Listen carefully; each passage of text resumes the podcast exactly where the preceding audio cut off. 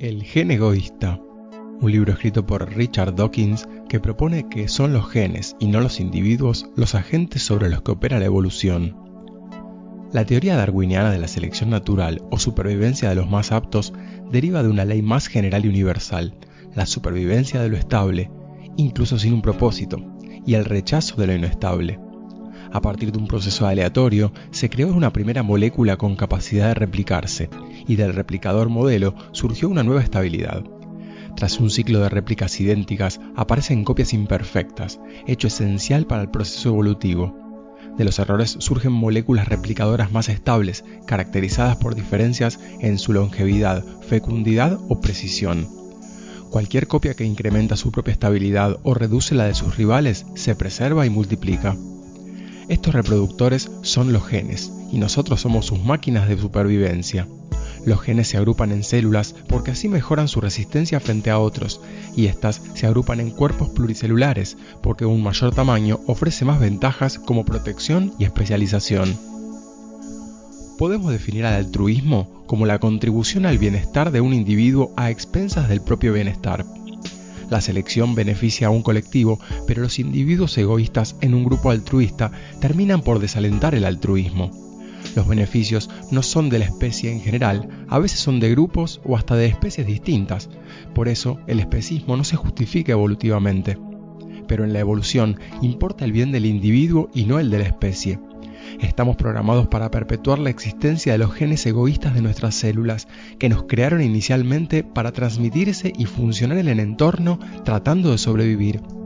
El gen es la unidad informativa heredable que produce efectos concretos, en tanto pueda existir otra unidad de información denominada alelo, que es una forma alternativa que puede tomar un mismo gen y que se diferencia en su secuencia y se puede manifestar en modificaciones de una función.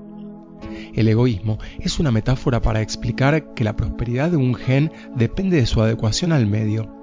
Un gen sigue existiendo si se reproduce, y dado que los genes son la base de la herencia en la reproducción sexual, los genes que dan ventajas reproductivas tenderán a ser heredados por más individuos. Así, la unidad básica de selección natural son las unidades de material genético y no la especie, y los aspectos relativos al sexo son muy relevantes.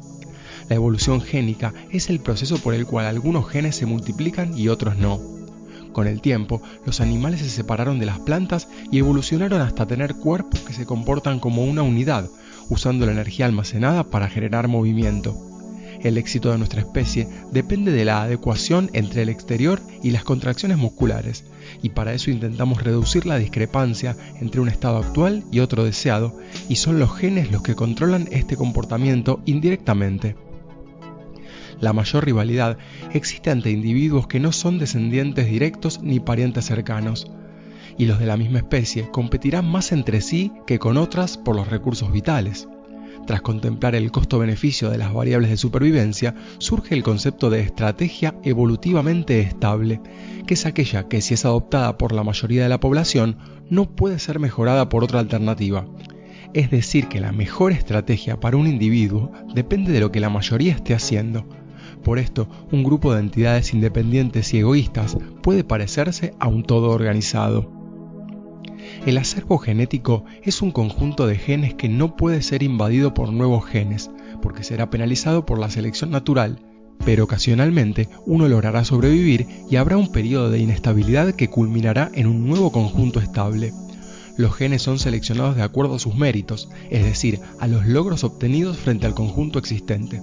Así, el individuo es un vehículo, pero no solo de sus propios genes, sino también de todos los que provocan una conducta en él. Genéticamente, la cantidad óptima de hijos es la que sea mejor para el conjunto. Los grupos que regulan su natalidad tienen menos probabilidades de extinguirse que grupos cuyos miembros se reproducen a tal velocidad que ponen en peligro el abastecimiento de alimentos. Pero no es el grupo, sino los padres los que practican la planificación familiar, intentando maximizar el número de hijos que sobrevivan, evitando tener muchos hijos para que no mueran, ni muy pocos para asegurar que sus genes pasen de generación. El comportamiento altruista tiene una causa genética, ya que en realidad es aparente y solo existe un egoísmo de los genes que pretenden supervivencia. Así, el altruismo hacia parientes con similitud genética es la única estrategia sostenible y disminuye proporcionalmente según aumente la distancia generacional.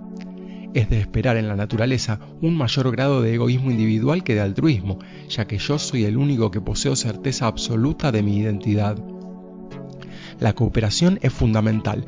Si los padres están interesados en el bienestar de sus hijos, tendrán ventajas al cooperar, pero si una hembra pierde un hijo, deberá hacer una inversión mayor para poder tener otro, por lo que tiene más que perder. Además, al vivir en grupos como en las manadas o en las tribus, los genes individuales toman más beneficios de la cooperación que lo que invierten, y el más importante es el de reducir el riesgo de ser predado. En el caso de la simbiosis aparece el beneficio mutuo entre individuos y también implica cooperación. Un meme es una unidad de transmisión cultural, análogo al gen, y sujeto a las mismas reglas evolutivas, y así como hay mutaciones genéticas, también hay mutaciones culturales. Una idea es replicada por la palabra y reforzada por un arte, y posee una gran atracción psicológica que es su valor de supervivencia. Los memes hacen réplicas de sí mismos mediante la imitación. Su fecundidad resulta más importante que la longevidad y siempre se transmiten de forma alterada y el cerebro pasa a ser el vehículo transmisor es como una esencia que hay en la mente de cada individuo que ha comprendido una idea formando una identidad capaz de ser transmitida de uno a otro. En la competencia entre memes predomina el tiempo, ya que un cerebro no puede estar ocupado por muchos a la vez. Los memes favorecen nuestro afán de inmortalidad, ya que podemos perdurar mediante una idea que no tiene necesidad de morir como los genes.